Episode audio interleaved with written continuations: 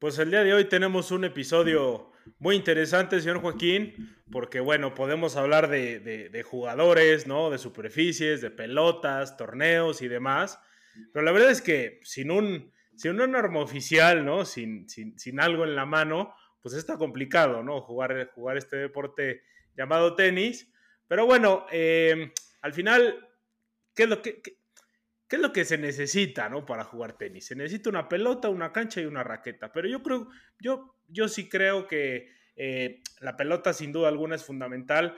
Pero bueno, para simular cualquier deporte, eh, jugar tenis, sin duda alguna, em, con cualquier pelota, pues se puede jugar, ¿no? Eh, pero bueno, aquí lo importante, señor Joaquín, vamos a hablar un poquito de la historia de las raquetas, de materiales que se han usado más, más, más o menos de, desde luego, de, la evolución que ha tenido, ¿no? Y cómo se ha desempeñado a través de la historia eh, con las diferentes marcas, eh, como materiales, ¿no? Que ya digo, y cómo se han empleado, ¿no? Al final, todos estos factores para adquirir mayor tecnología y, pues, que, o sea, el resultado de todo esto es la evolución del, del, tenis, ¿no? La evolución que ha tenido el juego a través de todo esto. ¿Cómo está usted, señor Joaquín? E, episodio interesante tendremos hoy. Bien, episodio interesante, muchos datos, mucha historia y pues a ver qué, qué sale de, de, esto, pero pues el chiste es tratar de transmitir un poco esto que ya mencionas y cómo ha cambiado esta herramienta el tenis, ¿no? O sea, porque hay demasiados componentes que afectan el, estilo de juego, el material, qué tan flexible es el material, qué tan grande es la cara de la raqueta, qué tan larga es la raqueta, eh, y cómo a raíz de esta evolución también se han tenido que implementar reglas para esta, esta herramienta que todos hoy usan y que se pelean las marcas, que los niños aspiran a, ah, yo quiero usar Head porque Djokovic usa Head, o yo quiero usar Wilson porque Federer usó Wilson. Eh, o sea, no nos damos cuenta, pero al final del día, cada marca trata de ganar al jugador más grande precisamente por eso, ¿no? Por las aspiraciones que tienen los niños, por cómo se vende la raqueta, por el simple hecho de decir yo quiero tener la raqueta que tiene este jugador. Y sí, la verdad es que las, las marcas de raqueta, em, un jugador es muy difícil que se llegue a cambiar de marca, ¿no? Em, al final, pues bueno, Novak Djokovic arranca su carrera con Wilson, después se pasa a Head, em, Roger Federer de por vida a Wilson, Rafa Nadal de por vida en Babolat. Entonces, pues la verdad es que, bueno, eh, hablando en la ATP y en la WTA, Serena Williams siempre con Wilson.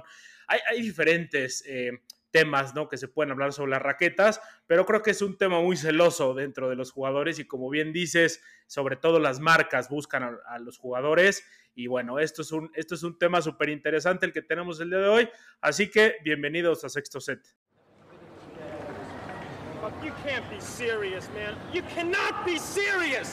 That ball was on the line.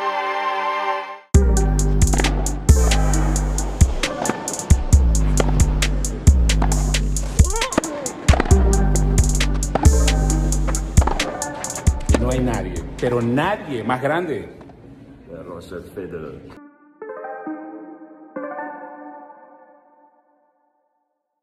Pues bueno, señor Joaquín, antes de, antes de entrar ya a o sea, de meternos en toda la materia de raquetas y materiales y historia y demás, eh, creo, que, creo que está interesante comentar aquí un poco de datos, ¿no? De, en el año en el que más o menos eh, un, un, tipo, ¿no? Llamado Walter eh, Wingfield, es el que pues, se le considera el pionero, ¿no? De, inventar la raqueta de la forma en la que hoy la conocemos. Em, antes, pues bueno, las raquetas conocíamos que es un juego de palma, ¿no? Ahí en, algún episodio eh, llegamos, a, llegamos a, platicar esto. Entonces, bueno, este Walter Wingfield, que también se le considera el pionero de, de las reglas, ¿no? Del tenis. Me parece que eh, eh, ahí escribió un par de libros con tema de reglas y sobre todo la cancha de hierba, ¿no? En Inglaterra era inglés este tipo, entonces la verdad es que él se le considera como el inventor eh, número uno de la raqueta. Y bueno, en aquellos entonces, pues bueno, eran, eran, eran raquetas de madera que se hacían de una sola pieza y bueno, se ha ido evolucionando, ahorita vamos a contar un poco más. ¿Y, qué es lo que pasa? Pues era una de una sola pieza de madera, eran muy pesadas y desde entonces, pues bueno, era, era el encordado con, tripa natural, ¿no? Como, como, como hasta hoy en día se sigue manejando. Y em, pues bueno, la raqueta, pues como ya digo, ha ido evolucionando, pero bueno, en aquel entonces, pues como dato ahí medio curioso que, que, yo pude leer, es que el encordador en diagonal, ¿no? No como hoy en día, que es horizontal y vertical. Así que, pues señor Joaquín, eh, Walter Winfield es el que puso en marcha todo este, todo este tema, este, este fundamento, vaya, este producto fundamental, ¿no? Para poder desempeñar el tenis. Es curioso que empiece en Londres, en Inglaterra, y hoy en día, por ejemplo, yo, o sea, yo me pongo a pensar y veo a los pioneros de las raquetas, de las cuerdas, a los franceses, ¿no? O sea, tenemos a Babolat, que Babolat desde el 74 empiezan con... Eh, empiezan ellos a fabricar cuerdas, perdón, en el, en el 94, en 1894 empiezan a fabricar cuerdas Babolat y se vuelven los más, digamos que la marca más usada y las mejores cuerdas, ¿no? Catalogadas como las mejores cuerdas pero también tenemos otras marcas como Artengo ahorita, que es la que usa Gelmont Fields, que, eh, que, que, está siendo pionero de esa marca. Tenemos Tecnifibre, o sea, tenemos diferentes marcas que siento que al final como que los franceses están tomando esa batuta de las raquetas, a pesar de que se, se haya creado en, en, en 1874. Y también es curioso ver cómo han habido marcas que predominaban el circuito y hoy en día casi no las ves, como lo es Dunlop. Sí, a ver, Dunlop, Dunlop fue, eh, vamos para allá, Dunlop tuvo una raqueta eh, usada por eh, Rod Laver, que fue, al final, creo que empezó en los años 20, 1920 hasta 1980, se llamaba Dunlop Maxi, si, no mal recuerdo. Maxpli, Maxpli Ford. Dunlop Maxpli Ford y la usó John McEnroe también. John McEnroe también. O sea, esta raqueta desde los 20 hasta, me parece, los 80 tuvo un, o sea, fue, fue la elección natural de todos los, de todos los tenistas. Entonces, Dunlop te marca que, que, hizo historia, ¿no? Con, con, esto de las raquetas y sobre todo eh, por hacerlo, era, un estilo laminado. Tengo entendido que era un estilo que lo hacía por láminas y, y era por, como por capas, ¿no? Como digo, al principio eran raquetas de una sola pieza. Después empezaron a, separar la cabeza, el mango, ¿no? Y, la parte principal, ¿no? El cuerpo de la raqueta. Entonces, pues han ido evolucionando este tema, ¿no? sobre todo. Y bueno, también tenemos eh, unas raquetas importantes que ya no están en el mercado, como dices, ¿no? Como ese es que este Lassinger eh, tuvo mucha influencia Fred Perry. Fred Perry, recordemos, también tiene una marca, ¿no? De ropa pero Fred Perry también tuvo una influencia grande con el diseño de las raquetas. E incluso hay un dato ahí medio interesante, señor Joaquín. Eh, Fred Perry, eh, en una raqueta que él diseña, eh, hay una, hay una, tenía unas instrucciones en la raqueta que explicaba cómo se empleaba el saque, ¿no? La derecha, el revés, este, volea y demás. O sea, tenía instrucciones de cómo jugar tenis. Entonces, este dato me parece bien interesante, la verdad. Eh, comprar una raqueta era como comprar unos legos en ese entonces, ¿no? Traía tu instructivo de cómo usarla, cómo pegarle a la bola, cómo sacar, así era como se aprendía en ese entonces y es algo muy interesante, ¿no? O sea, si nos vamos a esas épocas, cómo aprendían a jugar tenis, ¿no? Como un eh, Rod Laver se aventuró al tenis y y logró tanto éxito en el tenis, o Billie Jean King, Arthur Ashe, o sea, por ejemplo, ahí en esas mismas fechas que mencionas, eh, la competencia más fuerte de Dunlop eh, comienza Wilson, ¿no? Que con que ahí es donde se empiezan a realmente ver las marcas por este laminado que tú mencionas. ¿Por qué? Porque ya podían pintar las raquetas gracias a este laminado, esta madera laminada. Y ahí entra Wilson con la raqueta Jack, Jack Kramer, que yo creo que de, de las raquetas de madera y de la historia son las más icónicas en el sentido de pioneros hacia las raquetas y a lo que vemos hoy en las raquetas, ¿no? Y esta Wilson es la que usaba Arthur Ashe y Billie Jean King en, los años 50, eh, si no me equivoco. Ahora, hablando eso, ¿por qué se tarda tanto en llegar la raqueta de metal?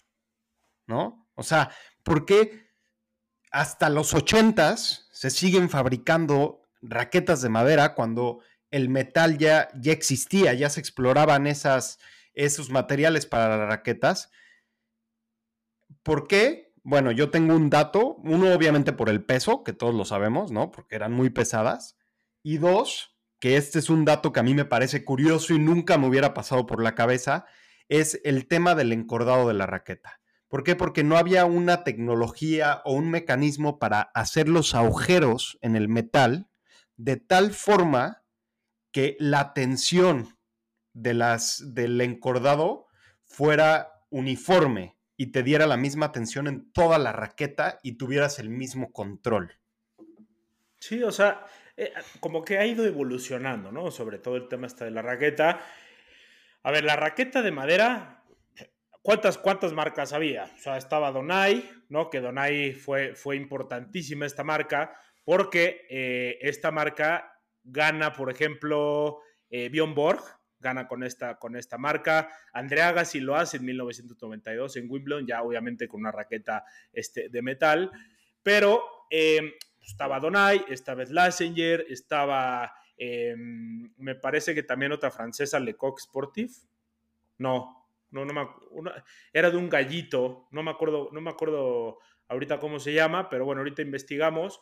Este, pero bueno, estaba, estaba Wilson desde luego, estaba Head también, que estaba de la mano con, con Arthur Ashe, estaba Dunlop, como ya bien lo dijimos. Entonces, bueno, la raqueta, a ver, la raqueta de madera, como, como en esa transición, ¿no? Que, que, fue a través de los años, durante los 70s y los 80s, que era, pues todavía predominaba eh, el uso de las raquetas de madera, pero también ya había de aluminio, ¿no? O sea, se, se usaban raquetas de aluminio.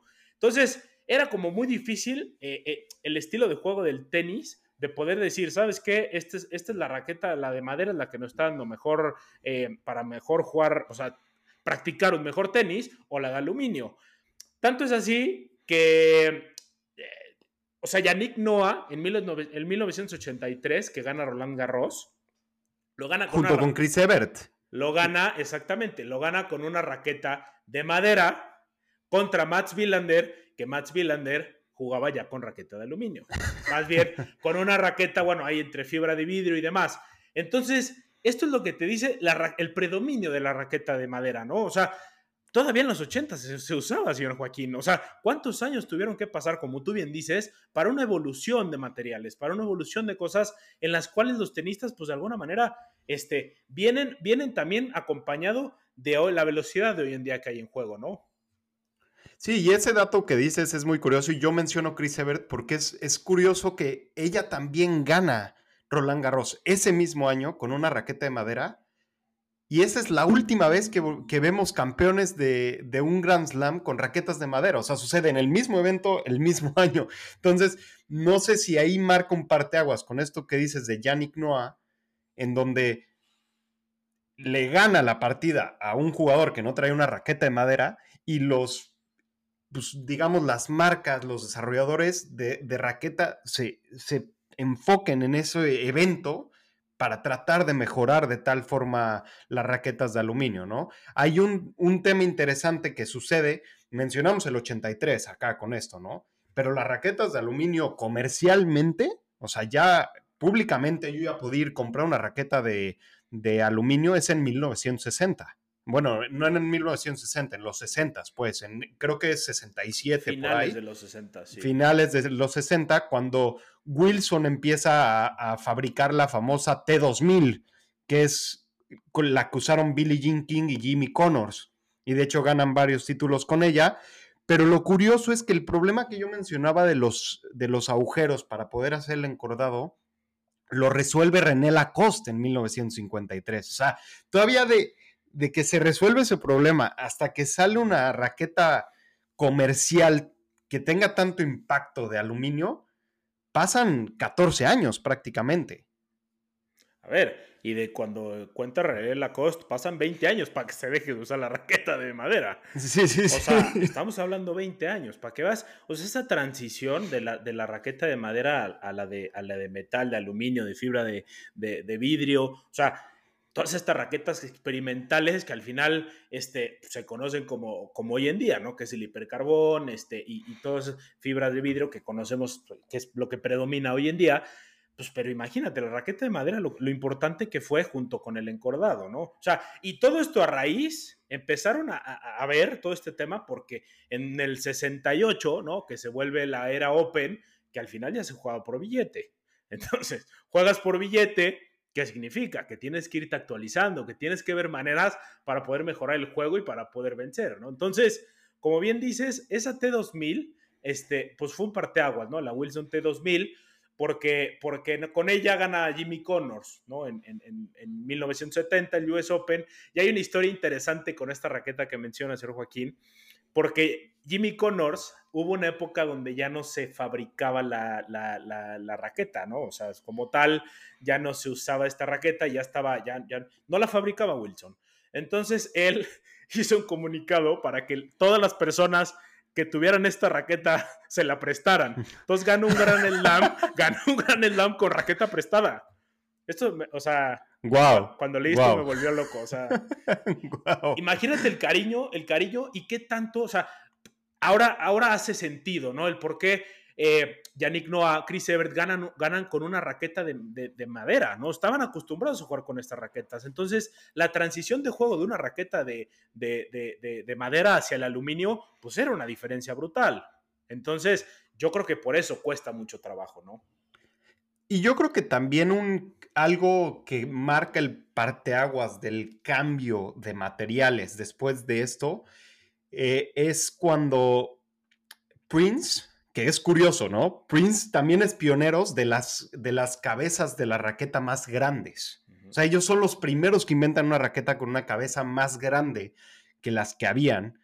Y hoy en día ya no ves Prince, ¿no? O sea, es interesante cómo tú puedes ser pionero, descubrir esto y a la mera hora llega alguien más y te lo quita. Y eso ha pasado con esto. Prince, eh, a mediados de los 70, patente y desarrolla una raqueta con una cabeza más grande. En ese momento no hay un límite de tamaño. Entonces las marcas empiezan a explorar eh, cabezas más grandes, cabezas más pequeñas, medianas, hasta que la ITF establece un límite en 1979, ¿no? ¿Y qué se dan cuenta con esto, con este cambio del tamaño de la cabeza? Que entre más grande la cabeza de la raqueta, mayor potencia, pero menos control. ¿No? Entonces, se llegaron a hacer raquetas. Wilson llegó a ser, de hecho, la Pro Staff, ¿no? Que ahorita voy a hablar, traigo unos datos ahí de la Wilson Pro Staff, seguramente tú también. Eh, la raqueta de Roger Federer. ¿Qué te digo? ¿Qué te digo, señor este, llegó a tener, o sea, llegaron a ser una Pro Staff de 125 pulgadas este, cuadradas. Para poner en contexto, eh, el promedio que se usa hoy en ATP WTA es entre 95 y 100 pulgadas cuadradas. Rafa Nadal usa 100, Djokovic usa 95, Roger Federer desde 2014 usaba 97 pulgadas cuadradas. Pero llegamos, o sea, llegaron a ser de 125 pulgadas cuadradas. O sea, eso ya, yo creo que ya parece como las raquetas del Wii, ¿no? Del Wii U cuando jugabas tenis. sí, sí, sí. Con las raquetas enormes. Eh, y ahí es donde, o sea, esto es en el 79, en los 70, ¿no? Entonces ahí es donde se empieza a ver esta evolución. Y en los 80s, Dunlop empieza a explorar el uso de grafito que ahí es cuando sale la Dunlop Max 200G, que es la que usa Steffi Graf cuando gana el, Golden Slam, que son los cuatro Grand Slams y las Olimpiadas en un mismo año, que nadie ha logrado hacer desde eso. Gracias, gracias, gracias Daniel Medvedev eh, por no dejarlo pasar en 2021 contra Novak Djokovic. Este, y a pesar de eso, no, ya no vemos a, a Dunlop hoy en día. Sí, lo ves solamente con Miomir Kekmanovic, ¿no? Y como dices, con Prince, por ejemplo, Prince tiene, pues al final es pionero, o sea, ellos era, era una marca de Estados Unidos y Prince al final ha tenido múltiples campeones. Andrea Agassi también la usó, o sea, la usó Michael Chang, la usó Juan Carlos Ferrero también, la usa pues, de las épocas recientes que me acuerdo, David Ferrer, eh, Guillermo Coria, John Isner también, María Sharapova gana Wimbledon en 2004 con esta raqueta, este, Capriati también creo que usaba Prince, o sea, múltiples jugadores tenían esto. Ahora, Prince, ¿a quién le ves Prince? Nada más, te digo, no creo que, es que yo, que, me acuerdo ahorita en el circuito, no sé quién lo usa ahorita, la verdad, pero según yo, el último es John Isner. Pero Dunlop, sí estoy 100% seguro que Kekmanovic la sigue usando.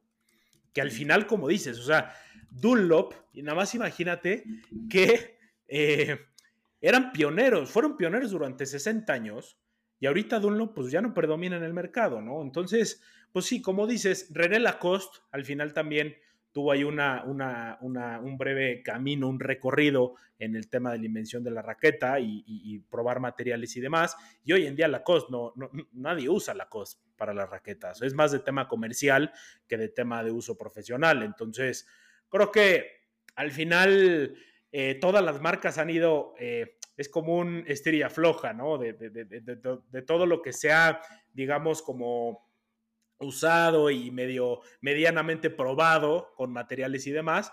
Pero bueno, creo que, creo que aquí lo importante es hablar de este desarrollo de raquetas, ¿no? Que a partir de la era de Open, que es cuando abren el 68, que era lo que decía, empieza ya todo este desarrollo de raquetas nuevas. Entonces se usa eh, fibra de vidrio, se usa aluminio, se usa metal, se usa, o sea, es, es, interesante ver todo esto de, de los o sea, de los pioneros. Y como dices, metiéndonos a los tamaños, al final, em, en los tamaños, Roger Federer, como bien dices, en el 90, o sea, terminó con una raqueta de cara 97, ¿no? De, pulgadas cuadradas.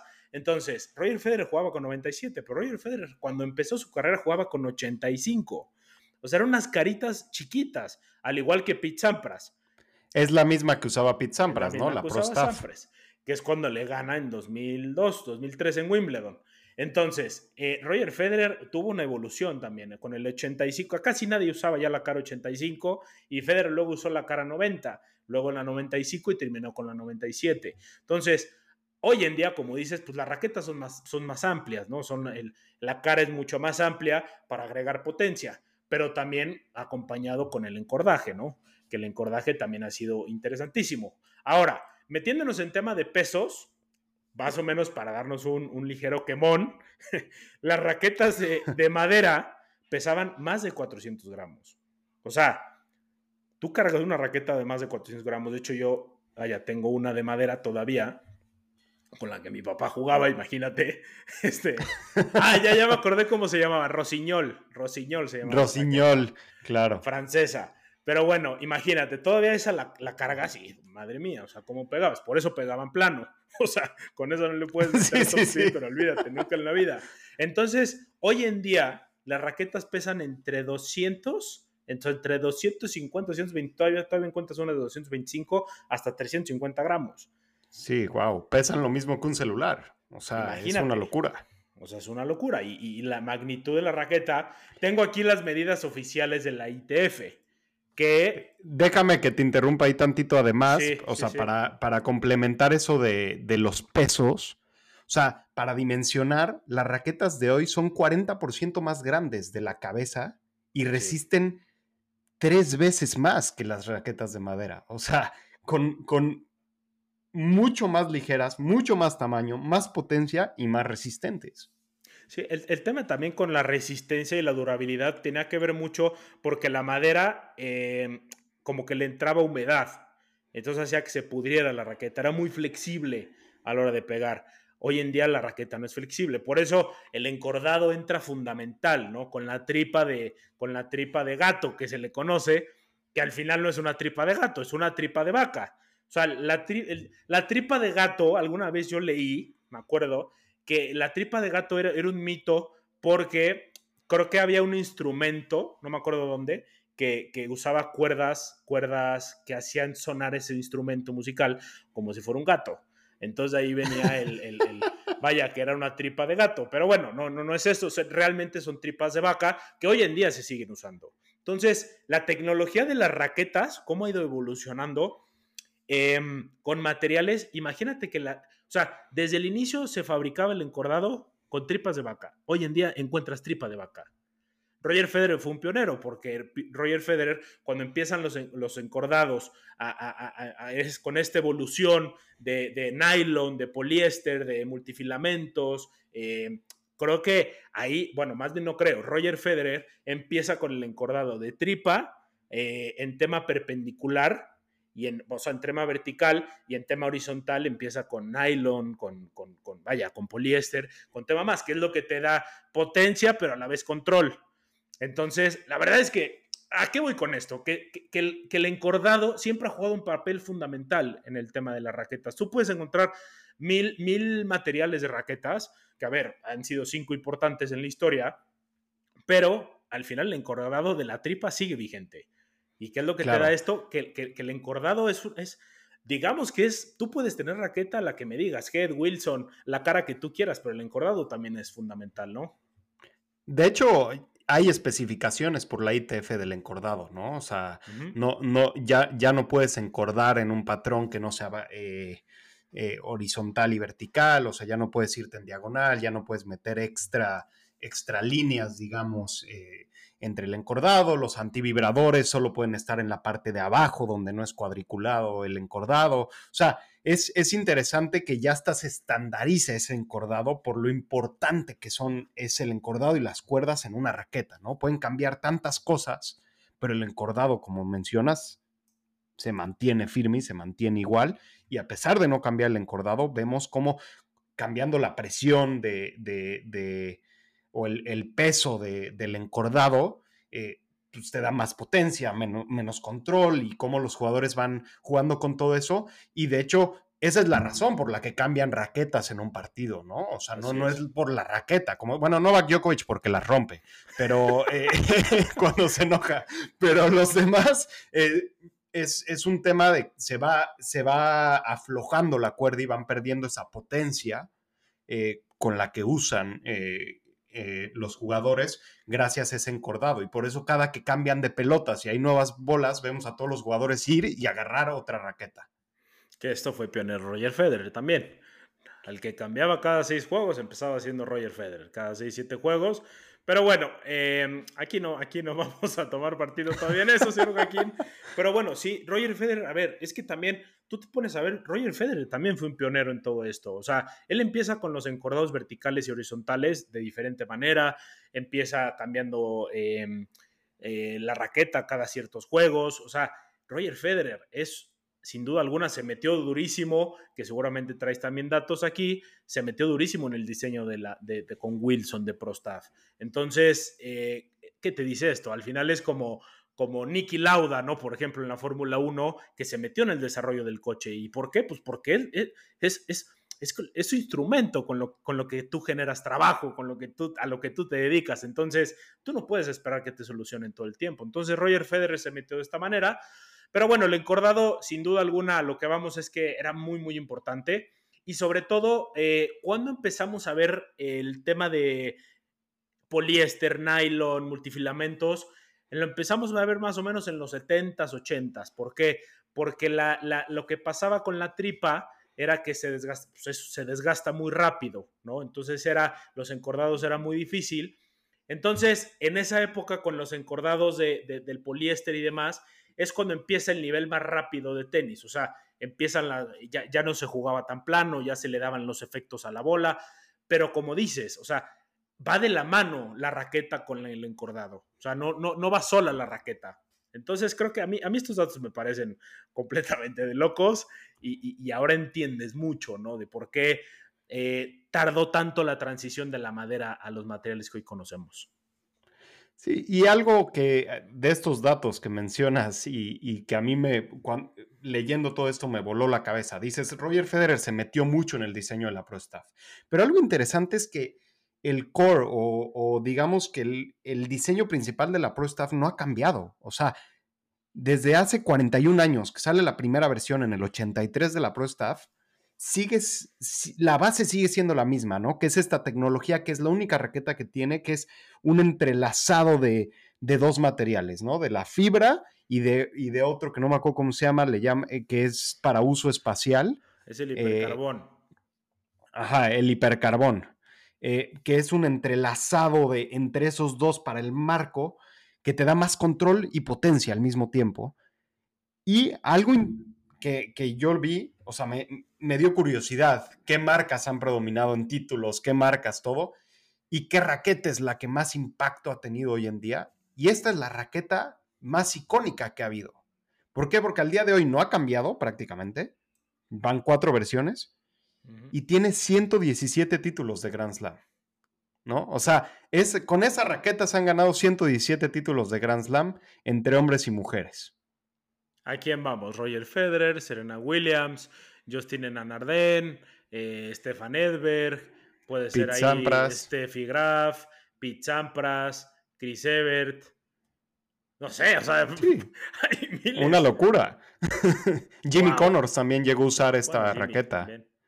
Sí, sí, sí, o sea, es, una locura. Lo que, lo que Wilson, el predominio que tiene Wilson, aparte hoy en el mercado, ¿no? O sea, lo que tú ves con Wilson, con Head y con Jonex, o sea, es una locura. Todo, todos los tenistas utilizan esto. Y Babolat también, ¿no? Que te voy a decir, la raqueta comercialmente más vendida en nuevas generaciones y todo se la pelean entre Babolat y Wilson. Sí, sí, debe ser. Babolat es una raqueta muy fácil. Despide mucho. Exacto, por eso. Por eso, o sea, tienes más control sin tener que imprimir tanta potencia, ¿no? Y Babolat, de hecho, tampoco ha cambiado el diseño de esta raqueta, que es la que usa Rafa Nadal, desde que la crea en, 2000, en el 2000 y la crea para, bueno, la empieza a usar Andy Roddick, esta raqueta, La, la, Pure Drive. También es la que usa Dominic Thiem, eh, Carlos Alcaraz, otros. Pero ya que hablamos eso, eh, yo logré eh, ver más o menos un estimado de cuántas raquetas por marca se usaban en el top 100, ¿no? Y logré encontrar un dato de, del año pasado, cuando todavía estaba John Isner. Eh, de hecho, por eso va a aparecer Prince en esta lista, pero así estaba la distribución hace unos meses, que era Wilson, 30 jugadores del top 100 del ATP. Head 24, Babolat 17, Yonex 16, Tecnifibre, que es la que usa Igues Viantec y Daniel Medvedev, 4. Prince 2, Dunlop 2 y Artengo 1, que es Gael Monfils. No, pues imagínate. O sea, Wilson sigue dominando ese, ese mercado. Pues ¿quién la usa? Zabalenka, Tsitsipas, eh, Kachanov, Rublev. O sea, mil y un jugadores usan, usan eh, Wilson, ¿no? También Head, ¿no? Head está también, pues Coco Goff, hoy en día está Yannick Sinner, el reciente Yannick campeón. Sinner, este, obviamente Djokovic. Novak Djokovic y en su momento Taylor también, Fritz. Eh, sí, sí, en su momento, ¿quién lo usó? Guillermo Vilas. Guillermo Vilas es multicampeón en arcilla, ¿no? Entonces, es interesante esto también con Head. John McEnroe también. Goran Ivanisevic. Este, André Agassi. André Agassi. yo creo que André Agassi es un pionero de Head, ¿no? O sea, yo creo que Head agarra un boom a partir de André Agassi cuando lo agarra en el 94. A ver, él hace, él hace la, la, raqueta icónica de Head se llama Radical. Hasta la fecha la encuentras en el mercado. A ver, yo cuando era niño, que ya hace, mucho, hace muchos ayeres, señor Joaquín, yo usaba, a ver, tenía la Liquid Metal, ¿no? La Radical, que era una, era una delicia esa raqueta. Y hasta Ahora, pregunta, pregunta para ti, ¿cuál es tu marca favorita? O sea, tu raqueta predilecta. A ver, yo cuando era niño... Tú para jugar, ¿no? Cuando, sí, sí, sí, sí, sí, sí. A ver, yo, a ver, es que yo de niño tengo ya muchos años sin, jugar tenis, señor Joaquín, muchísimos años. Y desde luego, a ver, entendiendo el nivel en el que, en el que se jugaba, ¿no? Que al final sí jugué medianamente, pero era muy malo. Este, a ver, yo solamente jugué, me acuerdo mucho, eh, a ver, desde que yo quería mucho Roger Federer, desde que empezaba yo jugaba, me gustaba la Wilson, pero pues por ver a Federer, pero una raqueta muy pesada. Era una raqueta muy pesada. Me acuerdo, me acuerdo mucho de la Encode, una rojo, no sé si te acuerdas, una rojo que tenía en las orillas blanco. Esa raqueta, cuando lo usó Federer, me, encantaba y estaba muy pesada. Pero yo, sinceramente, toda la vida, hasta la fecha, pues bueno, que ahora, ahora nos trasladamos al pádel, señor Joaquín. Este, yo uso Head. O sea, Head la verdad es que a mí se me hace un excelente fabricante es una locura. Yo pues, te digo, usaba la Radical y la Radical hoy en día pues, la siguen usando. Creo que Fritz es el que la sigue usando, Diego Schwartzman también. O sea, hay, hay diferentes, a pesar de que han salido nuevos modelos. Creo que hay una Speed, hay otra, vaya, hay muchos, ya muchísimos modelos. Sí, ya como en todo, ¿no? O sea, como en los tenis tienes el eh, Vapor 3, el Vapor 3 XL, el Vapor 3 Large, o sea, ya hay 10.000 modelos de cada cosa. Pero sí, a mí, a mí me gustaba Head también en, algún momento usé Prince. Prince me gustaba mucho porque a mí me encantaba Guillermo Coria. Alguna vez ya en un episodio este, dije que era muy seguidor de Guillermo Coria. Pero bueno, Guillermo Coria usaba uno Maco perfecto, se llamaba O2. Que ese O2 tenía hoyos alrededor de la raqueta, que era, era con un encordado especial. Tenía hasta una llavecita, me acuerdo, la raqueta, para que la pudieran encordar. Pero bueno, eh, es interesante todo esto, señor Joaquín, pero sin duda alguna creo que yo me quedo con, con, con Head, obviamente Wilson también, pero Head y Wilson han sido los pioneros toda la vida junto con Babolat, que Babolat es francés, em, Wilson es Estados Unidos, Head me parece que es austriaca, junto con temas ahí de Estados Unidos también, ¿no? si no mal recuerdo, creo, creo, según yo, si no estoy equivocado, corríjame, pero bueno, el otra marca que también, antes de que yo te pregunte a ti, señor Joaquín, y tú también me digas cuál te gustaba más, también Yonex, ¿no? Se ha metido mucho a la jugada. Yonex al final es una marca japonesa, como asiáticos no podrían quedarse atrás, pero Yonex también es una de las raquetas más fáciles que se utilizan. De hecho, creo que tiene el índice que es la raqueta más usada por, por, en el tenis amateur. O sea, de los que empiezan de, de, juniors, es de una de las raquetas más usadas junto con Babolat, por la facilidad que tienen. Babolat tiene un diseño acortado, en la parte de arriba. O sea, que esto hace que tenga, despida mucho la raqueta y tenga un punto dulce muy grande. Entonces, es interesante todo esto, señor Joaquín. Pero bueno, ¿para usted cuál, señor Joaquín? Puma. Para mí. La de Boris Becker. no, yo la verdad es, yo la verdad es que nunca tuve un, una opinión sobre qué raqueta usaba, era la que mis papás me compraban en ese momento cuando iba a competir, ¿no? Porque ah, tenías que llevar dos iguales y demás. Ya, ya nos vamos a poner románticos, señor Joaquín. Pero siempre usé Wilson ah, y ahorita tengo eh, una Wilson eh, y una Babolat. Ok. Eh, ¿No? Y, la verdad, te soy sincero, prefiero la Wilson. Es que creo que se le pegaba bien, o sea, bien bonito con la Wilson. Sí. Era pesada, pero se le pegaba bien bonito también. ¿Cuál, tenías? Tenía la Wilson, la... Era una amarilla, que igual tenía como rueditas en donde entraba la cuerda. Creo que se llamaba Blazor. Creo que era la primera, como de las primeras generaciones de la, de la Blazor o algo así se llamaba. Creo que es la, o sea, es la, la primera generación de la que usa ahorita Zabalenka. Ajá, ajá. La Blade, perdón. Blade, Blade. Sí, ahorita hay Blade, ahorita hay este Clash, también Wilson tiene. Sí. O sea, ya, ya, como dices, ¿no? Hay, hay mil y un modelos. Pero sí, o sea, es interesantísimo todo esto de las raquetas y, sobre todo, a mí, lo que, a mí lo que me vuelve loco, señor Joaquín, es que los jugadores realmente se casan con las raquetas. O sea, realmente esto es así. O sea, vemos muy poco cambio de raqueta a través de los años. Carlos Alcaraz, desde que debuta, más bien desde que agarra una raqueta, agarra Babolat. Entonces, esto está, o sea, bien interesante. Lo mismo con Rafa Nadal, Dominic Thiem, eh, Félix Auger Alassim, o sea, muchas personas que usan Babolat, ¿no? Entonces, creo yo que, que, que, que, a ver, al final tú podrías tener muchos, muchos gustos sobre raquetas y demás, pero creo que aquí sí va tú puedes decir estadísticas y es que está aluminio, no sé qué, pero la primera que te acomodas con la que te quedas de por vida. Claro. No, y te voy a decir algo. Algo que es curioso de las raquetas es, si yo te digo un nombre de jugador, tú te lo imaginas en tu cabeza y lo primero que ves es la raqueta que usaba, o sea, la marca de la raqueta que usa, ¿no? O sea, si yo hoy te digo Novak Djokovic, ves la raqueta negra con blanco, Head. Eh, o sea, yo creo que nadie se acuerda de Novak Djokovic cuando usaba Wilson. No, no. Eh, no si, si, te digo Rafa Nadal, pues ¿qué, ¿qué, te recuerda? Pues la bábola amarilla, ¿no? Eh, si, te digo Dominic Team, la bábola eh, blanca con rojo. O sea, es, muy interesante cómo asocias eso y, por lo que dices, ¿no? Porque no hay un cambio de, marcas como tal, como a lo mejor en el fútbol, ¿no? o sea, quitando obviamente a los jugadores, pues que las marcas de tacos les dan un dineral, pero pues tú sí ves cómo cambian más, ¿no? Se van de Adidas a Puma, tal, a tal, dependiendo los patrocinios. Con las raquetas, pues es tu arma, ¿no? Y te acomodas ese y ya no quieres cambiar. Inclusive cambiar el tamaño de la cabeza les cuesta mucho trabajo, ¿no? O sea, porque ya se adaptan al, al, digamos que al espacio que tienen y se adaptan a ese impacto. Eh, de, de hecho, la transición de un cambio de cabeza de raqueta es, es un tema que van probando desde los entrenamientos, no es como que de un día para otro la, la cambian. Sí, Federer, Federer en 2004 creo fue, no, cierto, eh, eso es mentira, creo que fue 2007. Es cuando prueba nuevas caras, o sea, fue cambiando, o sea, pasa del 85 a la 90, 90 95, termina en la 97.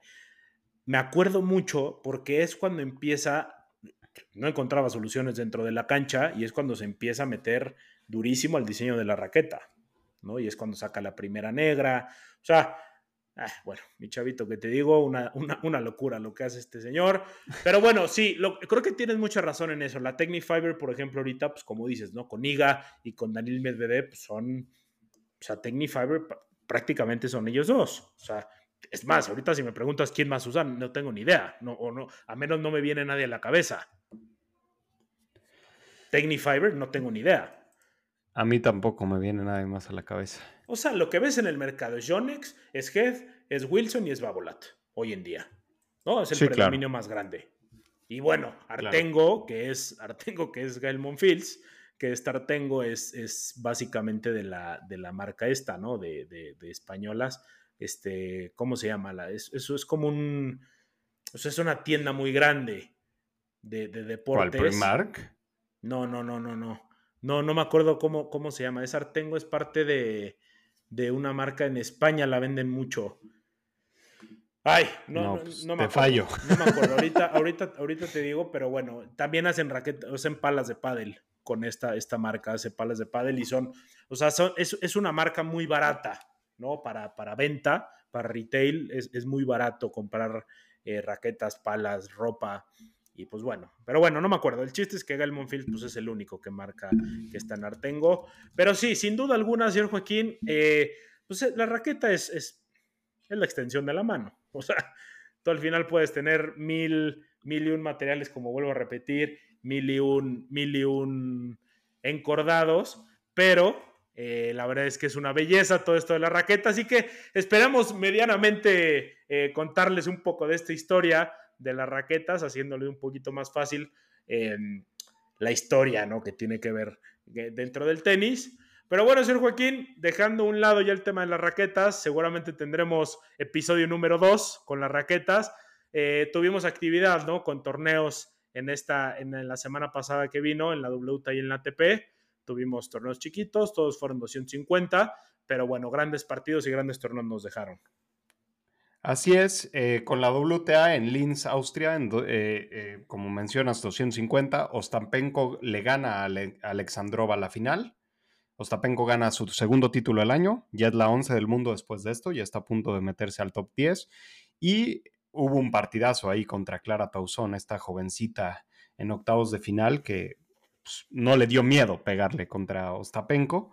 después en Tailandia tuvimos también eh, en, en a Diana Snyder, la, la alemana, no, rusa, perdón, la rusa de 19 años gana su primer título WTA. Tiene un juego muy peculiar, ¿no? Diana Snyder. Eh, muy interesante y bueno, le da frutos ahorita levantando su primer torneo WTA. Y por último, en la ATP solo tuvimos un torneo, eh, Montpellier, que lo gana Alexander, Alexander Bublik, le gana a Borna Koric en tres sets y pues no podía ganarlo de otra forma eh, Bublik más que ganarlo como Bublik y por ahí se vuelve el único torneo, el, el único jugador en ganar un torneo profesional después de perder todos los primeros sets de sus partidos. Es una locura esto, es una locura. Y este, la verdad es que yo le, puse mucha atención, estuve ahí movidito con el tema de las apuestas, señor Joaquín. Ostapenko, el partido que se jugó con Clara Towson, yo estaba agarrándome de todos lados, porque nada más me hacía falta Ostapenko para pegar mi ticket. Y bueno, Ostapenko ahí lo sacó, pero bueno, fue un juegazo con Clara Towson y la pista estaba rapidísima, la cancha estaba bien rápida. Y sí, Diana Snyder, como dice, rusa, pero se ha, desempeñado todo el tiempo en Estados Unidos, ha estado en el tenis universitario, no, me recuerdo en qué universidad estaba, pero sí tiene un, tiene un tenis muy peculiar, hizo su debut, me parece que hace un par de años en US Open, pero bueno, gana su primer WTA y usa ahí el, el, paliacate, ¿no? como, como, como... A la Rafa Nadal, ¿no? En 2005, 2006. En algún momento que se lo puso como pirata, ¿no? Pero bueno, también Bublik, pues este vato interesante, ¿no? Que este título lo, lo, defendía Yannick Sinner. Yannick Sinner, desde luego, no, no, no estuvo ahora. Pero bueno, señor Joaquín, esto es la actividad que tuvimos. Eh, ahorita estamos teniendo también actividad. Yo estoy bien movido, así que yo ya me voy a ver el abierto de Dallas, señor Joaquín, porque tengo ahí unos pesos metidos. Así que, señor Joaquín, le agradezco mucho. Eh, la verdad es que padrísima esta plática con usted sobre las raquetas y, siempre es un placer compartir eh, este tipo de, lecturas que tenemos, ¿no? Y, pues padrísimo, todo este tema de las raquetas que al final es interesante, ¿no? Cómo, cómo ha evolucionado el tema de la raqueta. Sí, así es. Eh, yo, yo disfruté mucho leer todo esto. Eh, salen datos que nunca me hubieran pasado por la cabeza. Y pues mucha suerte ahí en el, en el abierto de Dallas. Esperemos que lo que hayas hecho sea certero y que compartas. No, no, voy, voy, voy pegando. Solo las ganancias, solo las ganancias. las pérdidas, no. No, no, Sabes, el Australian Open me, trató medianamente bien, pero ahorita la verdad es que ahí vamos. Ahorita en el de Transilvania pegué unas muy buenas. Pero bueno, señor Joaquín, ya le compartiré los picks, a ver si en algún momento aquí hacemos una sección de picks. Pero bueno, señor Joaquín, eh, que esté muy bien y muchísimas gracias a todos por escuchar este episodio. Nos vemos en el siguiente. You can't be serious, man. You cannot be serious. That ball was on the line.